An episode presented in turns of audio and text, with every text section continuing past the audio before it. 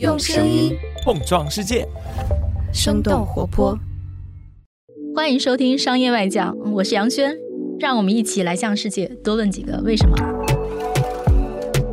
在这个快速变化、信息爆炸的世界，挑选你不容错过的商业现象，了解以不变应万变的本质逻辑。这次呢，其实是想跟大家聊一下，就是说奈飞跟韩国影视行业大牵手。那前段时间非常轰动的大新闻，就是说，由于游戏这一款韩国制作、奈飞全球发行的影视剧呢，登上了全球一百多个国家的播放榜首。最近，奈飞刚刚公布了它的第三季度的业绩，能够看到说，这个大爆款还是给它带来了非常多的收益的。比如说，它在亚太地区的付费的会员增速非常的快，大概是有呃两百多万吧。我其实是作为用户以及作为一个中国观众，我其实是有很多的不解。就比如说，哎，为什么不是说中国影视行业率先出海，然后占领全球观众的电脑或者电视机，反而是韩国就是率先跟奈飞合作，然后基本上就是说韩国的文化出海看起来是非常的成功嘛？那这期呢就邀请到了艾琳。然后艾琳其实之前在奈飞工作过，然后也在影视剧行业蛮有工作资历的。Hello，大家好，我是艾琳，现在呢是一名影视的制片人，其实也做一些监制和出品的工作。呃，那么主要是在做一些 IP 的一个孵化。那之前的话呢，也是在奈飞新加坡，曾经是一个打工狗。然后主要负责的市场是中文的华语原创剧和韩语的原创剧。你应该对韩国的影视市场还是蛮了解的。对，其实对于韩国的一个整个影视的一个工业化的一个流程是比较熟悉的，因为之前的时候确实三分之一的时间是在韩国，三分之一的时间是在台湾，然后另外三分之一的时间呢是在新加坡的。也是有跟很多很多韩国的一些，不管是大牌艺人也好，还是新鲜的这个流量也好，都有过一些合作。嗯，基本上也都是通过在奈飞的这个平台上面来去做的一些工作。所以就是今天咱们聊的这个话题，我也是比较感兴趣啊，因为我本身也是看特别特别特别多的韩剧。我印象中，当我当年让我最震撼的大概是二零一八年左右，当时韩国有一部那个。叫我的大叔是一个电视剧，嗯嗯嗯，啊，我当时看完之后就觉得这个制作水准也太高了。我后来发现说这部电视剧是当年就是豆瓣的韩剧剧集排行第二，它评分大概是九点多分。作为观众会，如果你看很多韩剧的话，你大概就会从这种不断冒出来的优秀韩剧，你会明显感受到说这个国家的这个制作实力在不断的上升。但是反而就是我自己啊，作为一个中国观众，嗯。我的感受就不是那么的一样。比如说，我觉得大概在二零一七、二零一八年的时候，我觉得，哇，我们国家的这个自制的这个剧爆发了。比如说，我印象中那两年有像《白夜追凶》《无证无证之罪》就这样的，就是剧，它的制作水准都是非常高的。就感觉说那个小高潮过去之后，然后中间好像又低落了，有那么几年又好像没有什么太好的剧出现。就你会觉得说。两国之间的就是这个剧集制作水准有一个明显的差距吗？因为其实说实话，就是韩剧的一个整体的一个提升，其实主要一个明显的一个嗯不不一样的一个区别是在于他们工业化的一个程度，就是突然加入了 TVN。那 TVN 的出现代表了就是韩剧的一个精品化的一个发展的一个非常大的一步，可能就是比如说像鬼怪。最近很多人我看也都在看鬼怪，对吧？就是又到冬天了，可以开始看一下了啊，重温了。对，重温，包括像那个我的大叔，然后这种就是其实它是一些稍微偏向这个现实题材的，非常中年男子的这种剧。但是可能这样的一个题材的话呢，在我国的观众目前的这样的一个观影习惯上面来说的话，是一个比较偏冒险一点的一个题材。那可能就是说，确实去年前两年咱们也有一个《我是余欢水》这种类型的嘛，你讲的是一个中年的一个危机的这样的一个东西，但这样的作品是非常少之又少的，因为确实在制作方的层面来说，会需要承受比较大的这样的一个风险。那么，其实，在韩剧的一个整个策略上面来讲的话，其实大家现在可以看到几个大的一个内容的一个，就是可能他们自己的一个厂牌或者说 IP 化的东西，比如说像《请回答》这个系列的啊，《请回答》系列它是一个非常明显的一个 IP 的一个趋势，而且非常厉害的一点是，其实他们是把导演跟作家，就是作家其实是就是也就是咱们说的编剧。是把它放在同样同等重要的一个一个 level 上面。那如果是这样子一个工作的一个流程的话呢，其实你就会非常非常看重这个剧作的一个本子，它的那个剧本本身的一个内容，人家可以 拍出来比较更多样性的一些东西，然后也敢拍一些很真实的一个底层人民的一些现实。我是觉得这一点是非常非常厉害的，然后这一点也是我会觉得目前咱们国内的一个影视剧市场是缺少的这样的一个土壤。对我感觉，就每年影视行业都会讨论一个话题，我们作为外行可能就会觉得说，哎，他每年都会讨论说今年流行什么题材，嗯，什么题题材今年可以做，其实就是那个追风的感觉还挺还挺明显的，嗯。哎，但这个东西是说，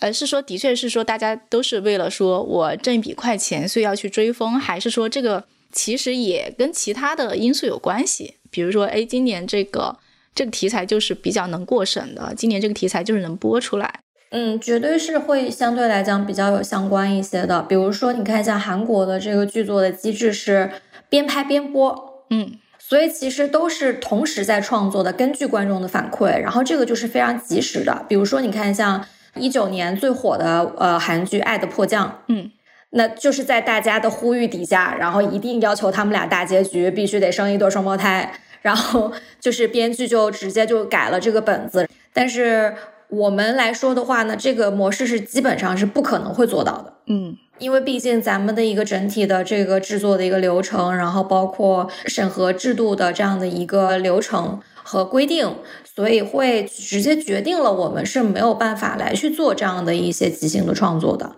确实也是跟他们上一届的这个整体的一个国家的一个政策是相息息相关的嘛。那之前可能过去的二十年里面，他们都是非常的呃在专注在这个韩流的一个输出。只不过奈飞作为一个全球的一个同时发行的一个平台，确实是加速了这个进程。像文化行业，其实跟互联网行业其实蛮像的，嗯，就是所谓的一个拷贝卖全球嘛，我不需要什么太多的那个实体的什么厂房或者之类的投入，然后我就能够收割全球的用户。嗯，我觉得这其实是一个特别好的、特别适合就所谓轻资产的这个商业模式吧，其实很适合韩国这种。呃，怎么讲？那个小国家，但是我其实是觉得说，中国如果要做，真的把文化行业当成一个行业去做，中国其实有非常大的优势。我觉得中国，呃，基本上你去看全世界的互联网行业，要么就是美国，要么就是中国，你基本上看不出什么有什么第三个大国，对吧？其实都还是因为说。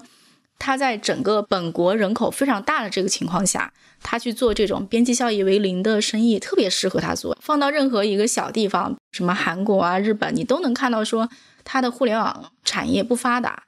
或者说没有做到很好。我觉得其实本质上，呃，文化产业也是一样的，但文化产业又跟互联网产业蛮不一样的。就是说，中国对互联网产业的态度跟对文化产业的态度可能不是一回事儿。它可能管制会更多一些，它会就会导致说，它本来天然有一个非常大的优势，结果这个优势就被限制住了。嗯，其实我们在就是这件事情上面的优势也没有那么明显啊。其实现在在全球来说的话，有几大影响力。那韩流我们咱们就一直在说嘛，就我们就不过多来去讲了。还有第二大，其实电影工业化程度非常高的地方是宝莱坞。因为毕竟它是英文打底的嘛，韩国的这个语言确实它是，就是它是一个韩语为主的，但是因为韩流的一个全球性的这样的一个流行性吧，包括其实你看，就是奥斯卡、寄生虫，就是已经在全球范围之内是得到了很高度，就是最高度的一个认可了，所以。大家会更习惯说，OK，就算是小语种的话，我也愿意去听，愿意去看。而且奈飞有个非常棒的一个，就是说它的平台优势是什么呢？就是它在全球去发行的时候，比如说像鱿鱼游戏，在一开始的时候，如果在奈飞的一个内部团队里面已经把它列为一个 S 级的一个项目，并且是把它按照全球化的这样的一个目标来去打，来去做营销的话，那一开始的时候，它会直接我们就已经把这部剧翻译成呃至少五国语言或者是十国语言。全部都是有配音的，就是比如说，就算是你坐在西班牙，然后之后你想看这个鱿鱼游戏，你可以选择英文配音，或者选择西班牙语的配音，你完全没有任何的一个就是语言上面的一个呃理解障碍。所以它的全球化的这个产品化是做的非常非常非常棒的，就是绝对是没有第二个产品全球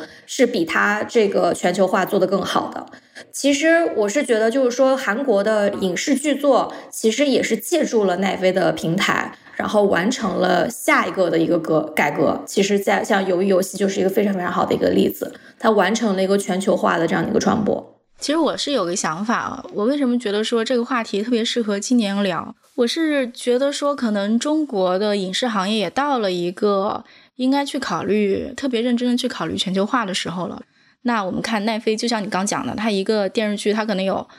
无数个语言版本，然后奈飞的市值大现在大概是三千亿美元，但是我们回过头来去看爱奇艺，嗯，爱奇艺非常不幸，市值只有七十五亿美元。我中间差了多少倍啊？差了好几个零呢。嗯，比如说我同样都生产一部电影嘛，生产成成本其实能差出多少？差不出多少的。但是你的这个观众的这个受众是能够差出一个数量级、两个数量级不止的。其实文化产业，我觉得长期去看还是应该去做全球市场。这是我今年特别清晰的，就是关于文化产业的一个想法吧。其实呢，咱们是完成了一定程度的这个文化的一个输出的。就是我只是从这个奈飞的一个角度来去讲的话，比如说二零一八年咱们最火的剧《延禧攻略》，其实在奈飞平台上面的播放数据也非常非常的好。后来也是重金买下了那个《流浪地球》的全球的一个播放权，所以《流浪地球》也是直接冲到榜一的这样的一个观看。其实你去看一些，就是在国外现在目前啊，就是比较流行的一些内容的一个一个题材。就你看，像之前《花千骨》，《花千骨》就是赵丽颖的那个形象，几乎传遍了整个泰国的大街小巷，每个人都会唱它里面的那个主题曲。再早一些，《甄嬛传》是第一个我们其实在全球是达到了一定影响力的这样的一个剧作。已知咱们可能比较。能够吸引大家去关注的一些内容，或者是说大家比较喜闻乐见的一个内容，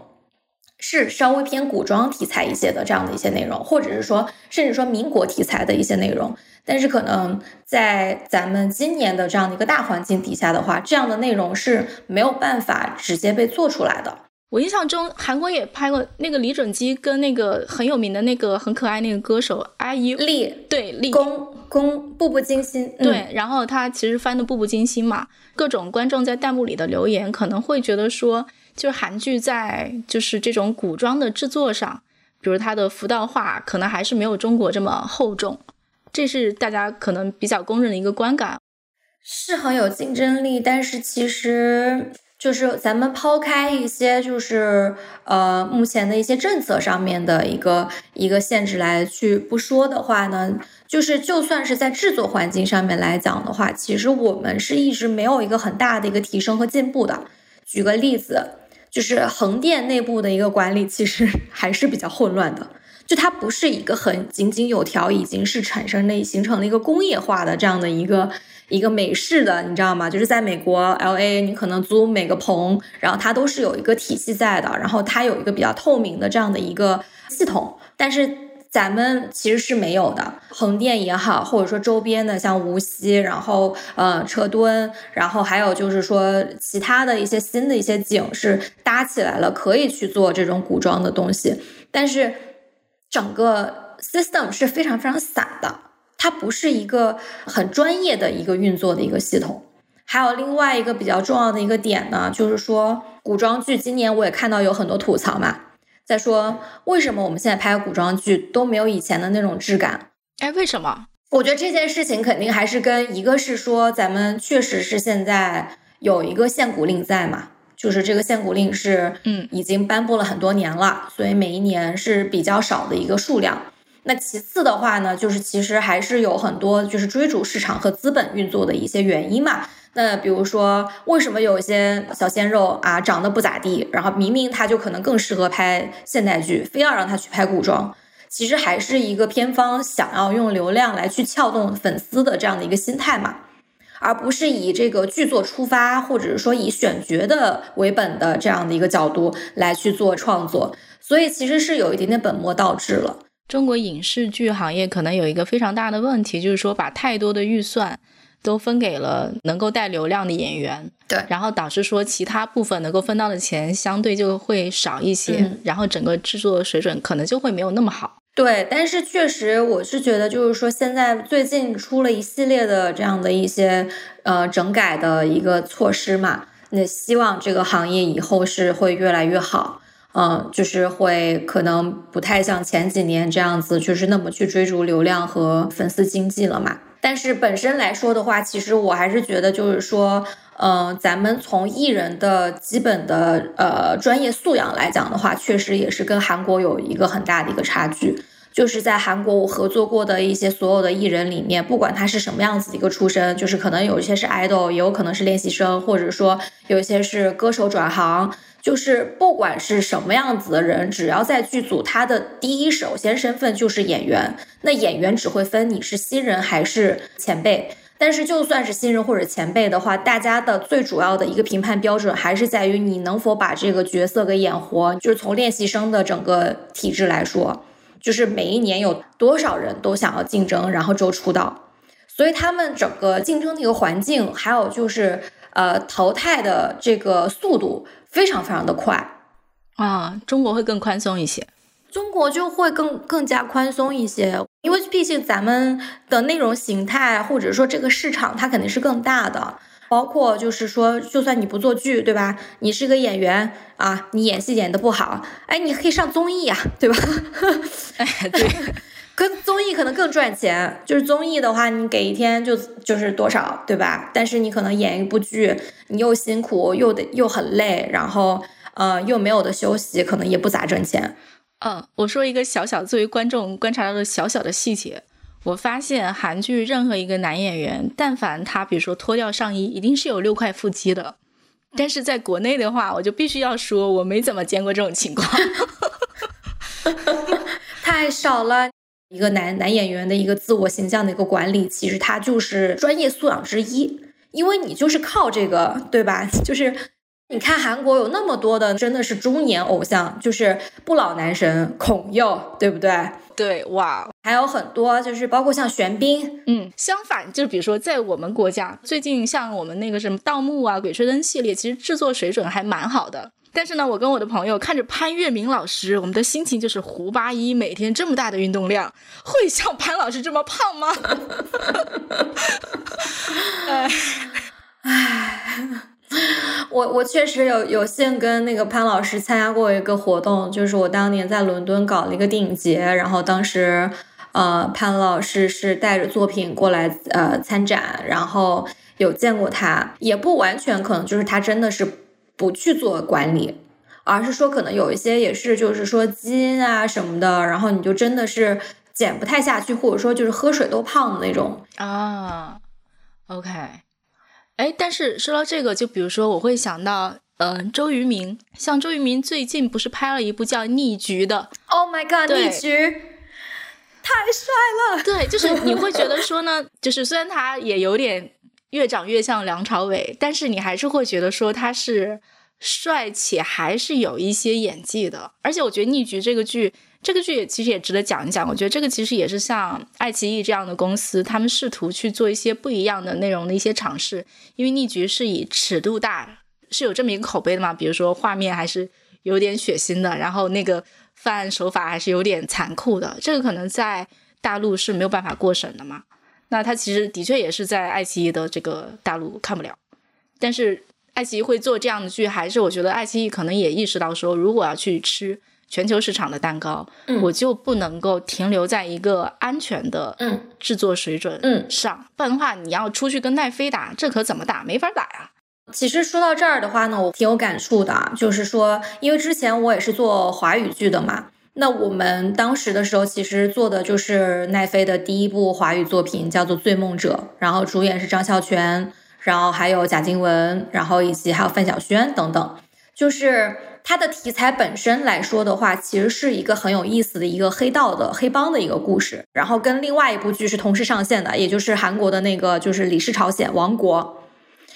然后我们同时期来去做了这样的一个全球传播转化效果的一个对比，你会发现，其实王国的转化效率会更好，它的影响力会更好。那作为奈飞一个平台来说的话，那它肯定是希望我的这个内容的一个预算放在一个可能在全球能够产生更大影响力的这样的一个剧集创作里面，因为毕竟它是一个全球的平台。但是为什么到了华语内容本身来说，就是为什么会推的这么难呢？就其实确实在台湾这样的一个省份，就是其实它是很小的一个地方，也有点点像是现在如果咱们想要做一些比较不一样的中文内容的话，是兵家必争之地。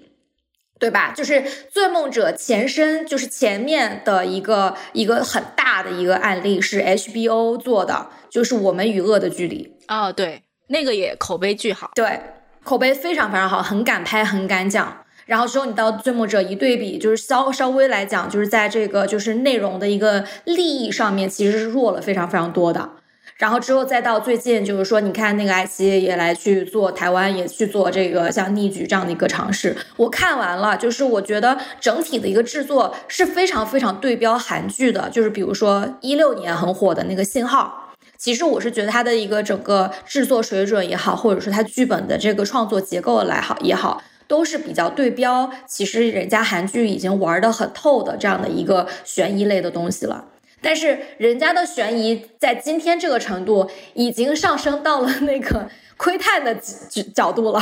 哦，窥探又是一部大神剧，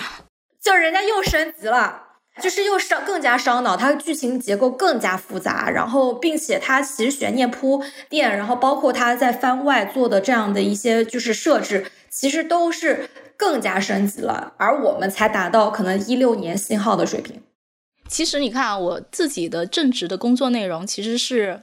做爆款，只不过我们是图文，在一个窄众市场里面做爆款。那以我搞了这么多年做爆款的经验呢？爆款其实非常取决于题材，以及取决于你的刺激程度。比如说，很多其实很刺激的题材是不能写的，然后刺激的说法是不能提的。对，你的标题换一个词，然后你的文章里面删掉一些至关重要的段落，那你那个就是刺激感就会降很多。那我觉得，就是你一篇文章都这样，你要换到影视剧，我觉得那这个呃影响就更大了。绝对是的。当我们没有分级制度的时候，其实所有的规矩都是和成一团，飘的，都是虚的。比如说，你看像电影里面这个评级的一个制度就非常明确嘛，你有 R 级的，对吧？你有 PG 十二，呃，或者是说你有其他 PG 十八，对吧？当然了，我是觉得整个制度本身的话，嗯，大家都难。那我相信就是，呃，做审核的人也会觉得很难。因为确实，他也要去把握这个度，到底什么东西我不会受到投诉。奈飞好像是最近几年跟韩国合作了特别多的剧。对，其实不光是由于游戏，比如说我印象中最近还有好多像什么你刚讲《爱的迫降》、《无法抗拒的他》之类的，就好多你一打开一个韩剧，前面是噔噔，就是那个奈飞的那个片头。小科普一下，就是不是它前面有噔噔，就是奈飞出品。就它是其实有分这种内容采购的，比如说像《爱的迫降》，其实是 TVN 的剧，只不过是会隔一天在奈飞平台上面全球播出，然后之后其实奈飞等于说是分发的一个平台。但是本身来说的话呢，就是说由于游戏是自制的。然后前段时间就之前的那个韩呃那个奈飞第一个自制的韩剧是《王国》嘛，嗯嗯，然后后面也有在做一些其他的爱情的这种漫改的，比如说《喜欢的话请响铃》，这个也是我之前参与过的项目，所以它奈飞自制是有一个非常明确的一个属性和标签的。它的属性和标签，首先一，它的一个整体的孵化道肯定是更加全球化的。就比如说题材上面也是更加全球化，就包括像其实鱿鱼游戏，我是觉得它全球化这次做的是非常非常棒的一个点，就是其实就是它工作人员里面穿的那个衣服，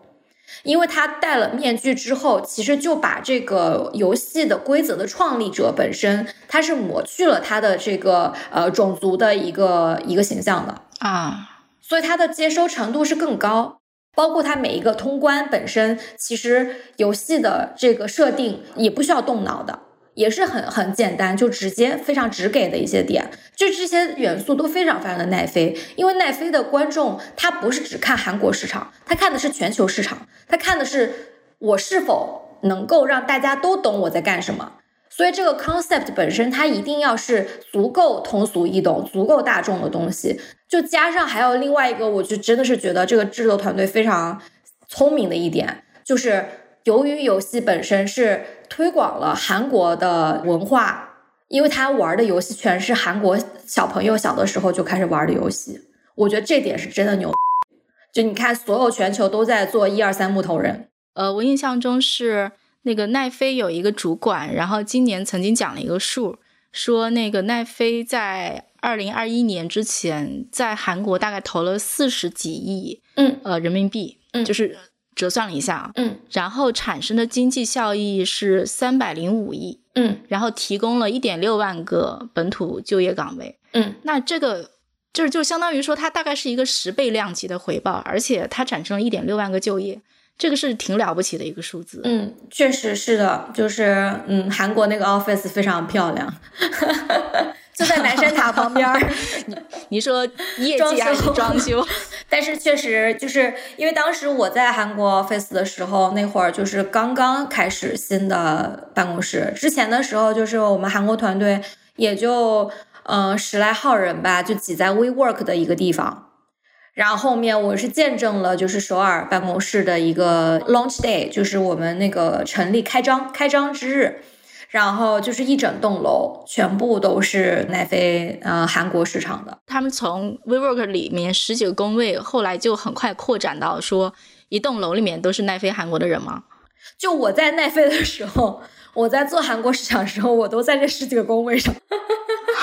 但确实是搬到大的 office 了之后，也就代表了，就是说，嗯，你整个市场首先是从韩国本土的一个娱乐市场，我更加接受了奈飞作为一个外来的一个平台带来的这样的一个冲击，对于传统他们行业的一个带来的一个冲击和洗礼，代表了传统的这个本土行业产业是接受了这个这件事情的，接受了这个新的模式的。然后同时的话呢，也代表了就是说平台本身认可了韩国市场的潜力以及它对全球的一个影响力。你刚刚说韩国的影视行业也接受了奈飞的模式，是指什么呢？比如说韩国之前的话呢，可能就是还是更加传统的这样的一个工业化的一个流程吧。那比如说呃，跟咱们现在立项的一个呃流程是一样的，你先去找平台，对吧？先去找电视台。然后之后呢，我们先立项，立项完了之后，你就开始进入制作了，就大概是这样的一个流程。那最后我们就是去看一个呃收视率，那收视率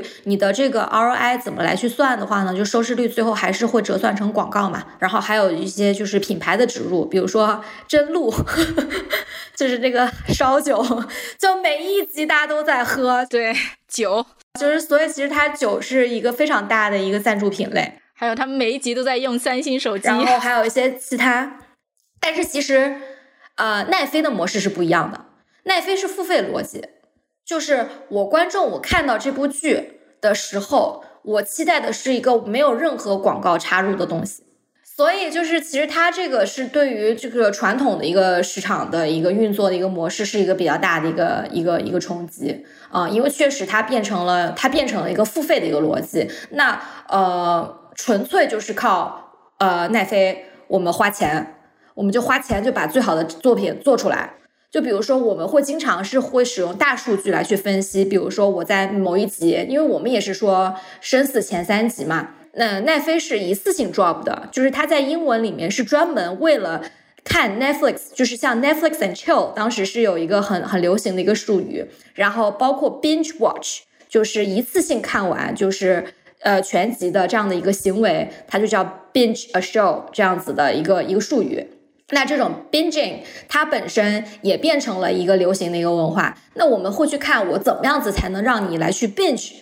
就是一次性一口气儿全部看完。那我肯定要在前前三集是在呃后续的这个抓手要非常非常强的。因为它是自动跳跳过片尾，然后自动帮你播下一集的，所以我们都是会去看每一集的一个数据，什么时候这个呃这个用户他从某个节点他就退了，然后那为什么会在这个节点就退了？是不是你的剧情不够强？你是不是不够有这个反转？所以其实你就可以看到，就是所有奈飞的全球的剧集本身，你是有感觉到它的这个品牌的一致性的，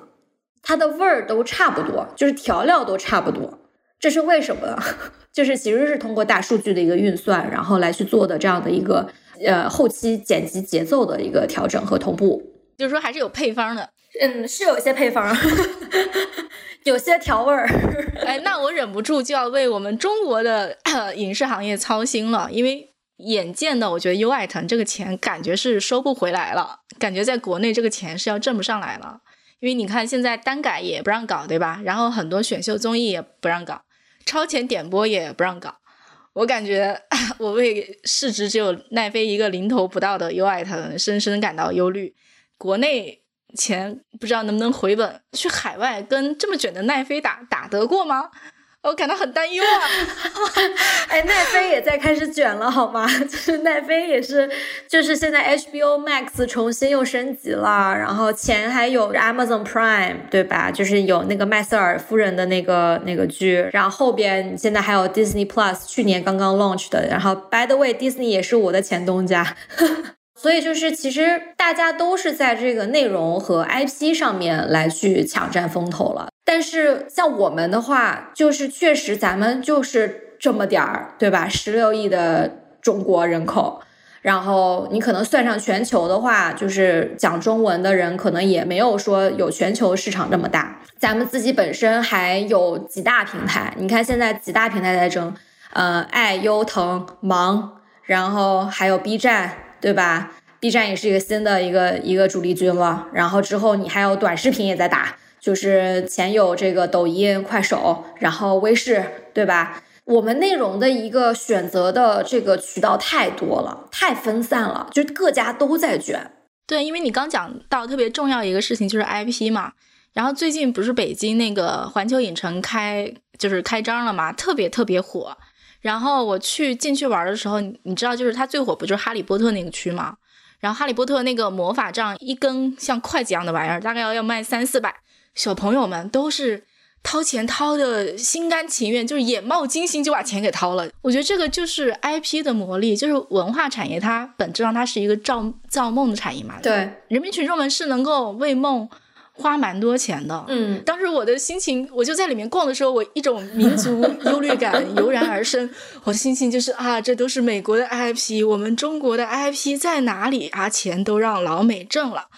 也虽然他们那个园子是首旅什么他们的产业，但是他其实是要给那个环球影城交非常多的那个授权费的嘛。但我觉得还是说，你无论是说你去收直接观影的费用，还是说比如说付费点播的费用，对，还是说你最后有一个像迪士尼的乐园或者说环球影城的乐园，你去收这个乐园的费用，我觉得都是非常大的产业收入。但是看起来就是我觉得中国。这个部分太保守了，就是我们还是没有把文化产业当成一个产业来看待，我们更多的去看到了文化产业的外部性。就比如说这个事儿可能会对我的国民行为产生什么影响，我很谨慎，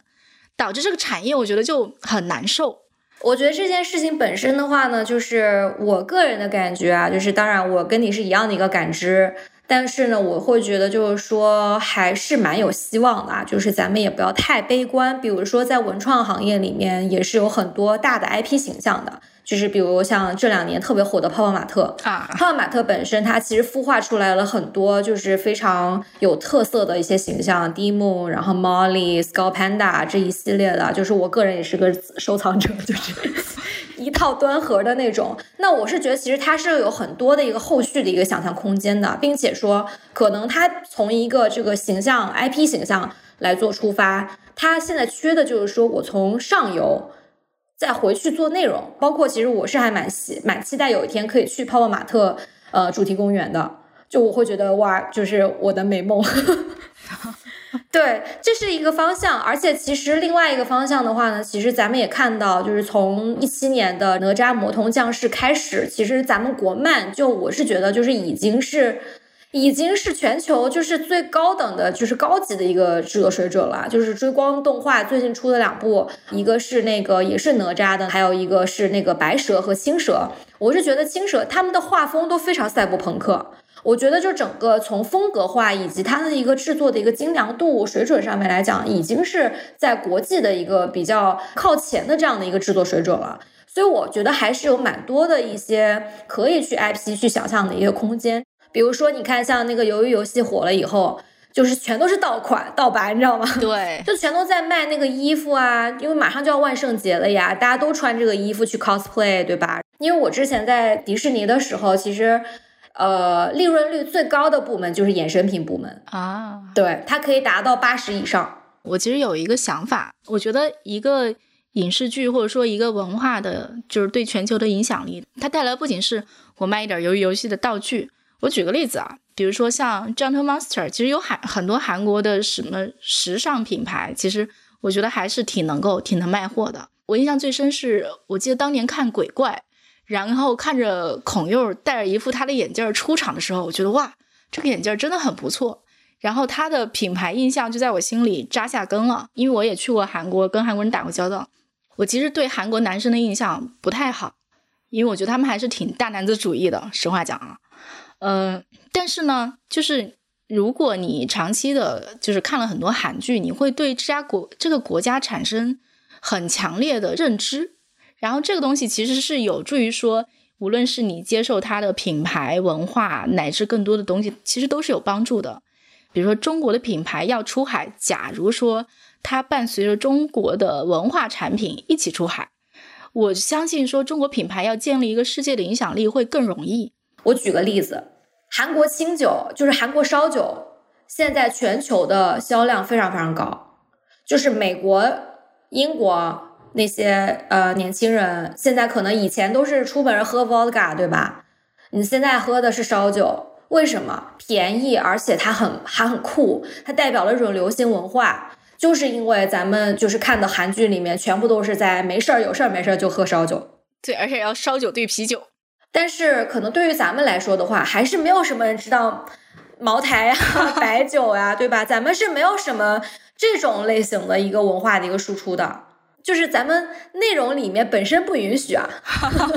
嗯，所以就确实怎么说呢，还是会有很多的一个，如果是说从这个文化输出的一个角度来讲的话，还是比较多的一个限制的。但是确实现在比较进退两难的一个点是说，咱们在题材的一个选择上面，确实是稍微来讲比较局限一些。那可能就是我们可以去做的一些联合整合营销的东西，或者说品牌的一些东西，相对来说也会稍微少一些，真是让人唏嘘，唏嘘，对，就是唏嘘。我觉得呢，好像一时半会儿也没有更好的办法。我觉得还是祝福优爱腾吧，因为我看他们好像是现在其实是不只是像逆局这样跟台湾的制作团队合作，他们也在跟。呃，韩国的制作团队也在合作。我看最近有一部叫《智异山》，嗯，是全智贤主演的，已经上，已经上映了，嗯，已经在海外上映了。但是确实是就是因为限韩令，嗯，也是有很大的一个一个限制。对，在国内反正也看不了。对，我希望他们在海外能够大卖。嗯，我是像《长津湖》这样的作品本身，我是觉得还是做的非常优质的。但是，只不过可能在题材上面，并不是一个全球观众会喜闻乐见的题材，所以它在这样子的一个途径上面，确实也是会还蛮难的。对于从业者来讲的话呢，确实看到韩国的一个本土文化现在目前是就是发展势头如此之猛烈，而且以后肯定是会越来越好的一个趋势底下。我觉得我们也确实也不能再继续闭门造车了，还是需要去看一看，然后就希望我们自己不管是说从从业者本身来讲，市场来讲，还是说从行业和整个制度上来说的话，都希望能够越来越往一个好的一个方向去发展。对啊，占领世界人民电视机的是韩国文化，那为什么不是中国？对吗？我们中国人都会这么想，哎，拜托我们这么多人，然后这么多优秀的从业者，凭什么不行呢？谢谢你，谢谢你，谢谢你，我觉得还是很值得聊的一期。这个话题我觉得真的很值得讲。为我国文化产业叹气，嗯，但是还是对他就是属于那种就是自己家的孩子，对吧？我们能说，别人不能说。自己家孩子 盼他好，对，就是别人也不能骂咱们，对，嗯，还是希望能够能够有有更好的一个方向吧。我是觉得今年其实大的几件事情，然后也比较大的一个娱乐圈的一个。嗯，一个整改，我是个人来讲的话，我还是觉得是一个比较正面的一些一些一些影响。好的，那就谢谢艾琳了，我们这期就先聊到这里。谢谢，谢谢，谢谢。好的，那我们下期再见。好，拜拜。另外，也欢迎大家加入商业外将的听众群，分享你对我们内容的看法，或者呢，非常非常希望能够获得你，呃，推荐合适的话题，或者是说推荐合适的嘉宾。来跟我们一起聊聊。那入群的方式呢，是在生动活泼的公众号里面回复“商业 Y，”，就是“ Y ”是那个英文“ Y ”啊，然后呢就可以扫码入群了。或者呢，另一种方式是，你可以添加小助手的微信号“声 FM 一”，声呢就是声音的那个中文字的拼音，FM 一是阿拉伯数字的一，然后备注“商业 Y，”，然后呢小助手也会拉你进群。这期节目就到这里。关于这期节目，大家有什么想法，都可以在各大平台给我留言。如果你喜欢本期节目，也欢迎推荐给你的一两位朋友，或者给我们打赏。也欢迎大家关注我们的公众号“生动活泼”，声是声音的声。另外，也感谢商业外教幕后的小伙伴，包括监制阿曼达、剪辑 Kurt、设计饭团、运营刘瑶。感谢大家的收听，我们下期节目再见。